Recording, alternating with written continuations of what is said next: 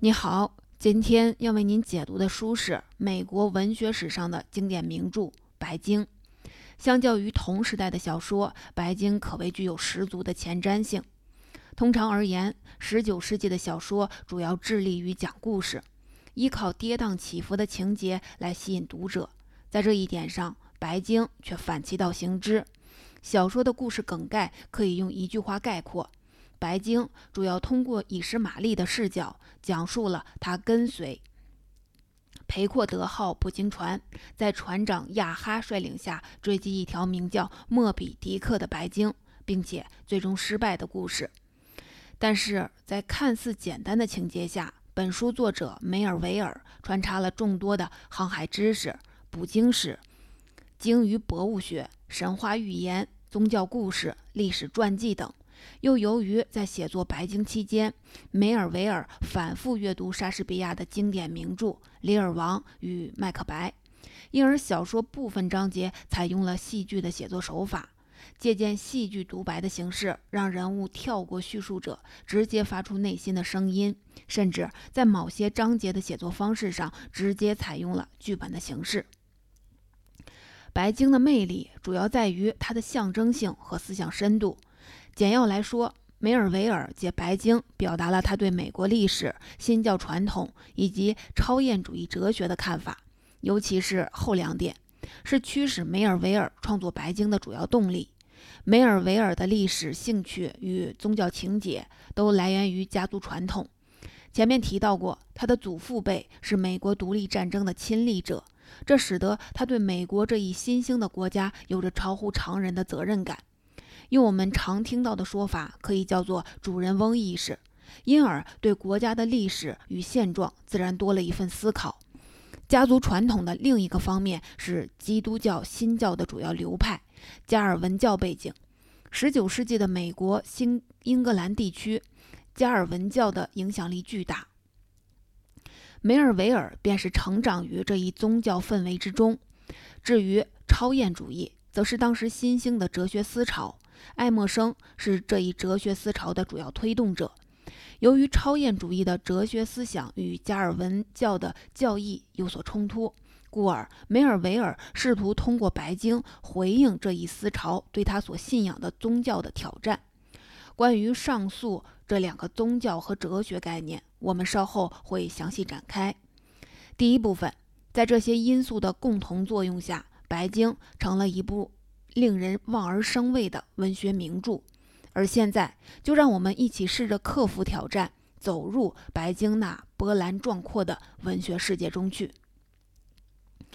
白鲸的故事与作者的经历是密不可分的。作者赫尔曼·梅尔维尔出生于1819年，逝世于1891年。他的家族在纽约当地颇有名望，祖父和外祖父都参加过美国独立战争。幼年时，梅尔维尔家境富裕，受过良好的教育。后来家道衰落，他不得不辍学谋生，涉足过形形色色的领域。而对他日后文学创作影响最大的，则是四年的航海生活。漂泊海上期间，梅尔维尔不仅做过商船的水手，甚至投身过捕鲸业，有过十八个月的捕鲸经历。这些经验与见闻。是梅尔维尔写作《白鲸》时重要的材料来源。小说中对于捕鲸场面细致生动的刻画，很大程度上得益于作者亲身的实践。作为一个小说家，《白鲸》是梅尔维尔的代表作。但是在梅尔维尔生前，《白鲸》并不为人所看重。直到二十世纪以后，评论界才重新认识到它的价值，并且给予了梅尔维尔应有的文学史地位。现如今，当人们谈论《白鲸》时，无论读过与否，都一致承认这是美国文学史上最伟大的著作之一。《白鲸》的故事的开头有一句著名的开场白：“管我叫以实玛丽吧。”以实玛丽是故事的叙述者，通篇故事都是通过他的嘴讲出来的。而以实玛丽这个名字，又是圣经旧约创世纪中的人物。有被社会遗弃之人的意思。梅尔维尔用这个宗教人物的名字命名小说的叙事者，意在借助这个名字背后的隐身意，讨论人与社会之间关系这一个宏大的命题。白鲸中的以实玛丽，每当嘴角变得狰狞，心情变得抑郁，想要打破社会道德规范时，便选择出海以平复沸腾的血液。只有在大海上，他才能抑制自毁的冲动，获得灵魂的平静。可见，小说中的以实玛丽并不是被社会遗弃，而是主动摒弃社会关系，在大海、在自然中寻求灵魂的平静。因而，仅仅是通过为小说叙述者命名这一简单的技术环节，梅尔维尔就把宗教与哲学命题悄无声息地抛了出来。白鲸中的以实玛丽究竟是被社会遗弃，还是自觉地隔断与社会的关系？个体要怎样确立自我的存在？人与自然、人与上帝之间又要如何相处？这些问题构成了小说的基调，同时预告了小说的阅读难度。故事从以是玛丽决定要到捕鲸船上去当一名水手开始。他来到马萨诸塞州东南部的港口新贝德福，这是当时新兴的捕鲸大港。他在那里认识了奎奎格，一个来自南太平洋岛的岛民异教徒。奎奎格原本是当地的土著王子，由于渴求文明而偷偷随船队来到了美国。在目睹了文明的卑鄙与丑陋之后，投身捕鲸业。如今是一个标枪手，奎奎格外貌举止怪异，内心却极为善良。以实玛丽形容他崇高质朴、毫无文明人的虚伪和甜言蜜语的奸诈。之后，两人结伴来到了南塔开特，在一艘名叫……裴阔德号的捕鲸船上找到了差事，在经历了一系列出海前的准备之后，他们终于扬帆启程。此时，小说已经用去了二十一章的篇幅。故事的主要部分发生在裴阔德号上。捕鲸船开播已经有了一段时间，神秘的船长亚哈才在故事中露面。他也是故事的主角，这个五十多岁、高大结实的男人。装着一条鲸骨做的假腿，久经风霜的脸上有一条灰色的疤痕，神情中时常透露着抑郁和苦恼，气场强大，显示出凛然不可侵犯的尊严。伊什玛丽说：“雅哈是个伟大的不敬神却又像神似的人物。雅哈最具辨识度的特征是他的假腿，一条白色的用抹香鲸额骨制成的假腿。”这条假腿正是他仇恨的来源。先前在追击被人们称为莫比迪克的白色巨鲸时，雅哈被咬断了一条腿。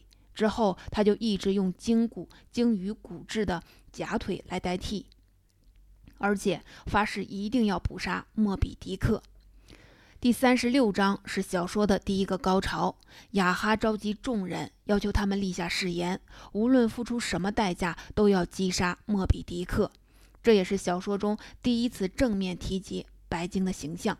在此之前，我们只能通过以实玛丽听到的传闻，隐隐的知道这些白鲸的信息。据说它有雪白异常的皱结的前额，高高的金字塔似的白色背风，曾经无数次逃脱追捕，浑身挂满了标杆的箭头。通常的抹香鲸都是灰色的。但是白鲸却有着与众不同的白色外表，这也是小说中闻名白鲸的由来。它的白色在小说中既充满恐怖意味，又带着神秘色彩。不过，莫比迪克与寻常抹香鲸最大的不同还不在于外表，而是内在。梅尔维尔形容莫比迪克有种充满机智的阴险。不仅会主动攻击捕鲸船，甚至还会戏弄捕鲸人。所以，梅尔维尔赋予了白鲸莫比迪克这个名字，其实是在暗示读者，它并非单纯的鲸鱼，在它身上有着人性的某种特征，一种包含戏剧般张力的阴暗与狡诈。雅哈为什么这么执着的要捕杀白鲸？就是因为在他看来，击杀白鲸不仅为了复仇，更是与某种抽象的恶进行对抗。莫比迪克与雅哈的仇恨纠缠，有着非常复杂的意味。很多后世的分析者都喜欢说，除了恶以外，白鲸又是神性的象征，是上帝意志的体现，是自然的化身。就如同小说叙事者以使玛丽名字背后矛盾对立的象征意义一样，在白鲸身上，梅尔维尔同样赋予了多重的象征意涵。他将人、神、魔的性质都赋予了白鲸莫比迪克。因而创造了美国文学史中内涵最为复杂、深刻的一个文学形象。直到今天，人们依然在讨论莫比迪克身上多重的象征意义。第二部分，而现在，让我们将注意力稍作转移，继续关注小说后续情节的发展。裴阔德号继续在海上航行，他从南塔开特出发。横穿大西洋，绕过好望角，来到印度洋，追寻着莫比迪克的踪迹。白鲸却始终不见踪影。船过好望角之前，好不容易发现了抹香鲸。雅哈率领众人坐上小艇追击，这是小说第一次正面描写捕鲸场面。这次的捕猎行动并没有收获，却让我们见识了捕鲸时波澜壮阔、激荡人心的场面。见证了人与自然之间激烈、惊险、无畏的对抗。更重要的是，以实玛丽见到了雅哈私自带上船的神秘人物费达拉。这个看上去如同鬼怪似的、崇拜火与光明的拜火教教徒，却如同魔鬼一样，散发着黑暗与邪恶的气息。费达拉与船长亚哈的关系非同寻常。如果说在培阔德号上，雅哈是国王，那么费达拉就是国王身边的巫师，既是属下，同时又给予国王某种指导与暗示。故事里的费达拉似乎确实具有某种神秘能力，他预言自己会先于雅哈死去，而雅哈会在见到两辆旧车以后死去，一辆非人所造，另一辆则是用美国生长的木材制成，并且他还预言说船长会死于绳索之中。此时既无棺木，也无灵车。裴阔德号继续向前行驶，过好望过好望角以后，一路朝着莫比迪克经常出没的海域进发。过程中不时遇到其他捕鲸船。经过不断的追寻与搜索之后，雅哈终于发现了莫比迪克。随后就展开了历时三天的大战。在此之前，梅尔维尔穿插了许多捕鲸史。鲸鱼学、航海知识等方面的知识，不断的铺垫情绪、积淀力量，为最后三章的人鲸大战做准备。而在我们开始描述这场大战之前，不妨先对当时一般的捕鲸流程做一个简单的说明。当捕鲸船发现鲸鱼踪迹以后，先是接近目标，然后再放下小艇进行最后的追击杀。每艘捕鲸船配备的小艇数量不一，视规模而定。打个比方，捕鲸船好比是航空母舰，小艇就是它搭载的战斗机。捕鲸船自身并不实施捕猎，而是依靠小艇发动攻击。简单的说，就是标枪手将系着捕鲸索的标枪射向鲸鱼，使它处于绳索之内无法逃脱，再用尖锐的长枪戳射鲸鱼，完成最后的猎杀。这通常由数艘小艇合作完成。言归正传，回到雅哈与白鲸的最后大战。第一天，雅哈率先发现了莫比迪克的踪迹，于是他把裴阔德号交给了大副斯达巴克掌管，自己率领二副、三副以及各自的标枪手，分驾三条小艇出击。面对裴阔德号众人的追击，莫比迪克镇定自若。先是佯装逃跑，引诱众人追击，后来沉入海底，再从水下突然袭击哈雅哈的小艇，想把他一口吞没。雅哈虽然看穿了莫比迪克的意图，却仍然没能改变小艇被白鲸击毁的结局。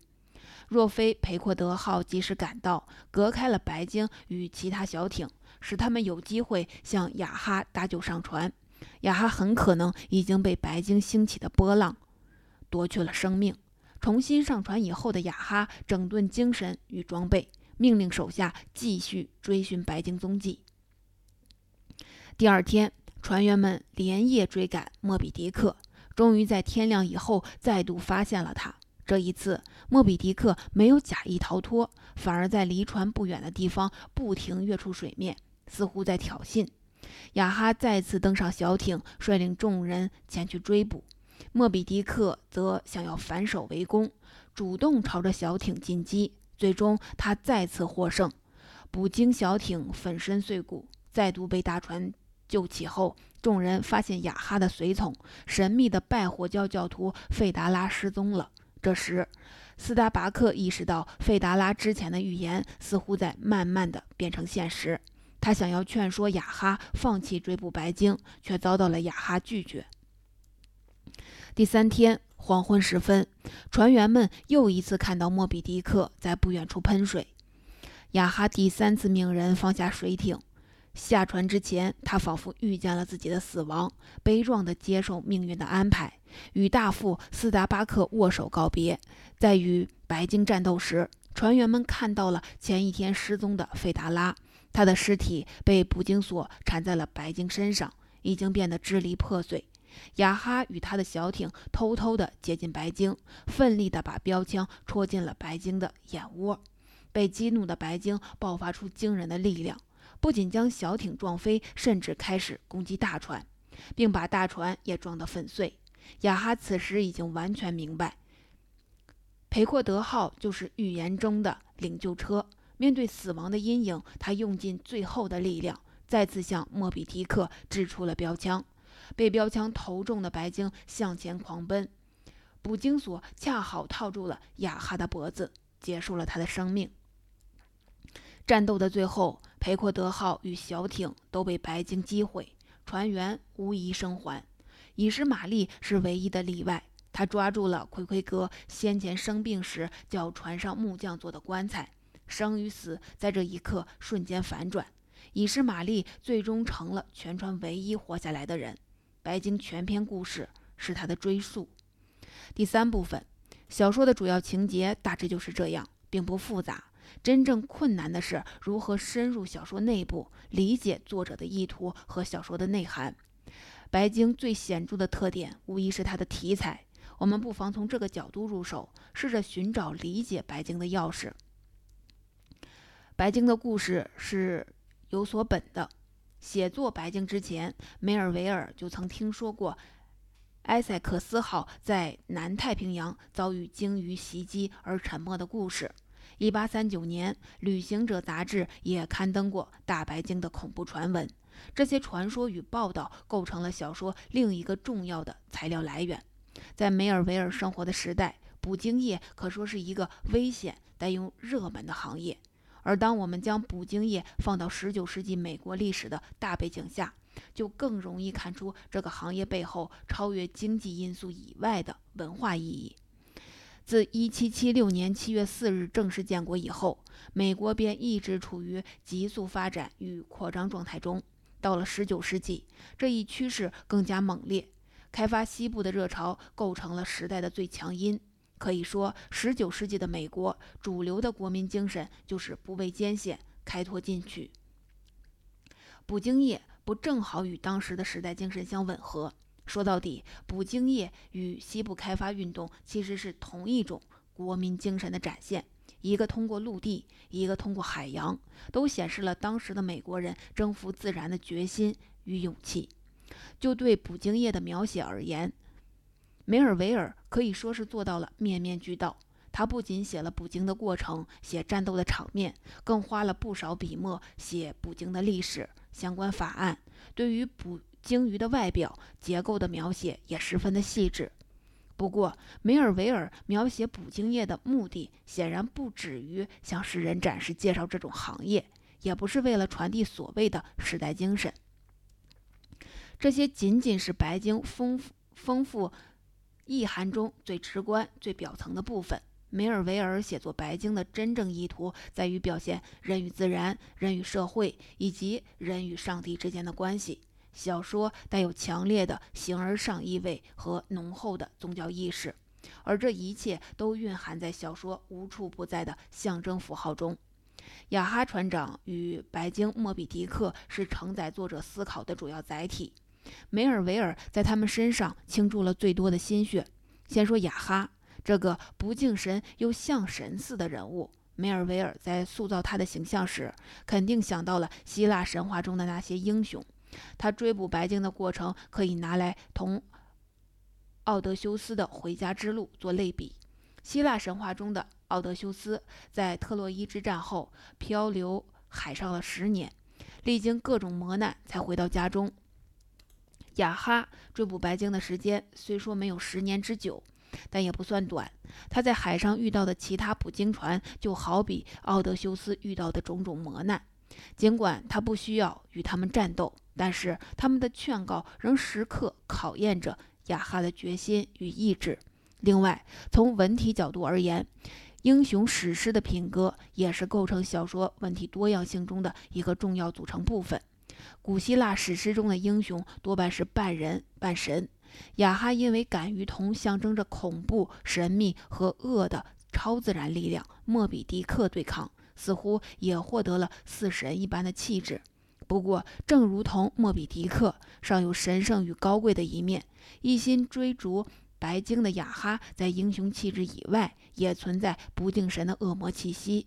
因而，无论是雅哈或是白鲸，他们身上蕴含的象征意义都包含着矛盾与对立。这既加深了小说的阅读难度，同时却为读者提供了更多的阐释、思考的空间。第四部分，要理解这种矛盾性与复杂性，必须对梅尔维尔成长于其中的加尔文教背景，以及他的小说在形而上层面的对话者爱默生和他的超验主义哲学稍作介绍。我们先来看看加尔文教。加尔文派是新教中重要的一支。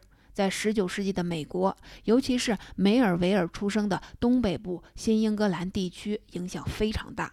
他强调人的原罪，强调个人对上帝的信仰，圣经而非教会神职人员的解读是最高的道德与行事标准。但是，对上帝的信仰是有代价的。梅尔维尔在第九章中曾通过一个神谱的布道说：“如果我们遵从上帝，我们就得违反我们自己。”正是在这种违反我们自己中，包含有遵从上帝的困难。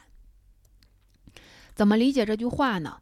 通俗的说，人应当保持谦卑与服从，不要让自我膨胀、傲慢与自大是有违上帝意志的。小说中的雅哈则恰好欠缺谦卑与服从的品质，他不听从旁人的劝告，以半怂恿半威胁的方式带领众人追捕莫比迪克。即使面对死亡的命运，仍然毫不退缩，这无疑是把自我提升到与神平等的位置。因而，在以实玛利与旁人看来，雅哈是不敬神却又像神似的人物。至于爱默生同他的超验主义哲学，则是19世纪美国最重要的思想潮流之一。超验主义最鲜明的观点是主张人能够超越感觉和理性，而直接认识真理。因而，超验主义者表现出蔑视权威与传统的倾向，比如“相信你自己”就是爱默生最著名的警句。超验主义思潮的出现，对于加尔文教派的教义是一种不小的冲击。既然人能够直接认识真理，那么上帝的地位就很尴尬了。从小说传递的信息来看，梅尔维尔显然对于超验主义思想并不认同。即便雅哈拥有无尽的勇气、坚定的意志，他仍然无法对抗象征着超自然力量、象征着原罪与上帝权威的莫比迪克。可见，在梅尔维尔心中，对于个体的力量是有所怀疑的。从文学史的角度来看，白鲸的出现激发了后者对于人与自然这类题材的关注。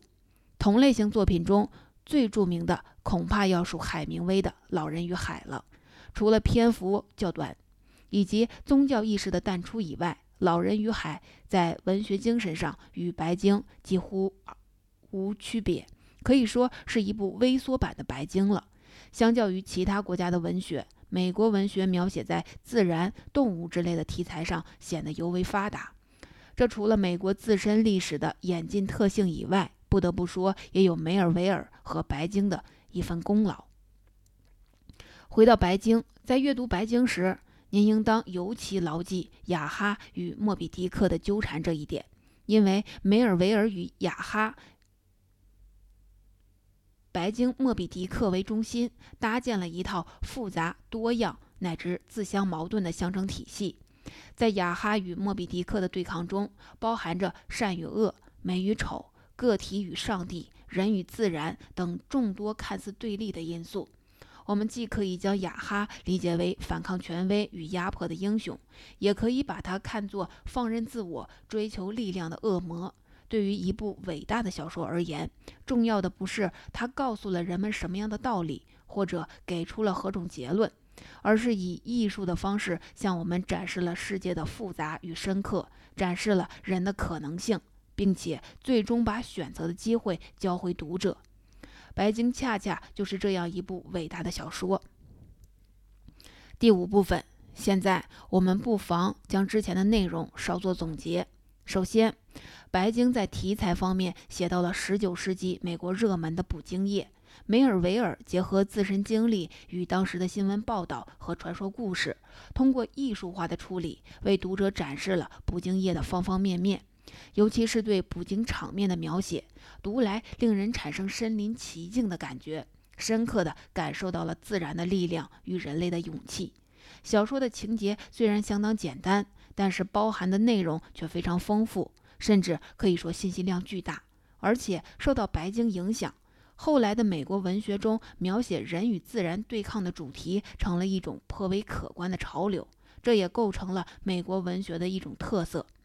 其次，梅尔维尔通过小说，在历史关怀、宗教意义和哲学思想三个层面给出了个人的观点。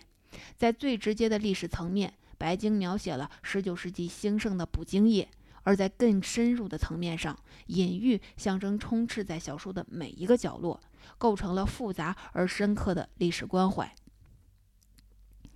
在宗教与哲学层面，梅尔维尔既回应了。加尔文教派中的原罪的思想，又对当时流行的爱默生及他的超验主义哲学表达了自己的态度。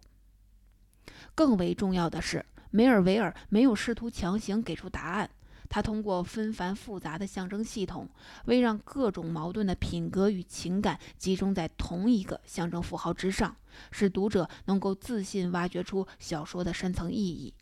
最后，梅尔维尔在文字写作与小说技巧方面同样表现得无可指摘。书中的人物雅哈船长和已经被赋予了神性和人性的白鲸莫比迪克都刻画得非常到位。总结小说内容的复述到此为止。现在，让我们来回顾一下今天内容里的几个知识知识要点。第一，梅尔维尔的《白鲸》是美国文学史上最伟大的作品之一。虽然在发表之初不为人所重视，但是到了二十世纪以后，《白鲸》的地位已经无可撼动。受《白鲸》的影响，后来的美国文学中出现了许多描写人与自然对抗的题材，构成了美国文学的一大特色。第二，白鲸最大的特点在于它纷繁复杂的象征体系，以及背后浓厚的宗教意识和哲学思辨。作者主要通过对雅哈船长和白鲸莫比迪克的描写，表达了他对个体与社会、个体与上帝、个体与自然之间的看法。第三，由于小说象征手法带来的朦胧性与奇异性，使得对于小说的解读至今并无定论。常言道：“一万个人眼中有一万个哈姆雷特。”这话用来形容雅哈船长和白鲸在读者中的形象，也是十分贴切。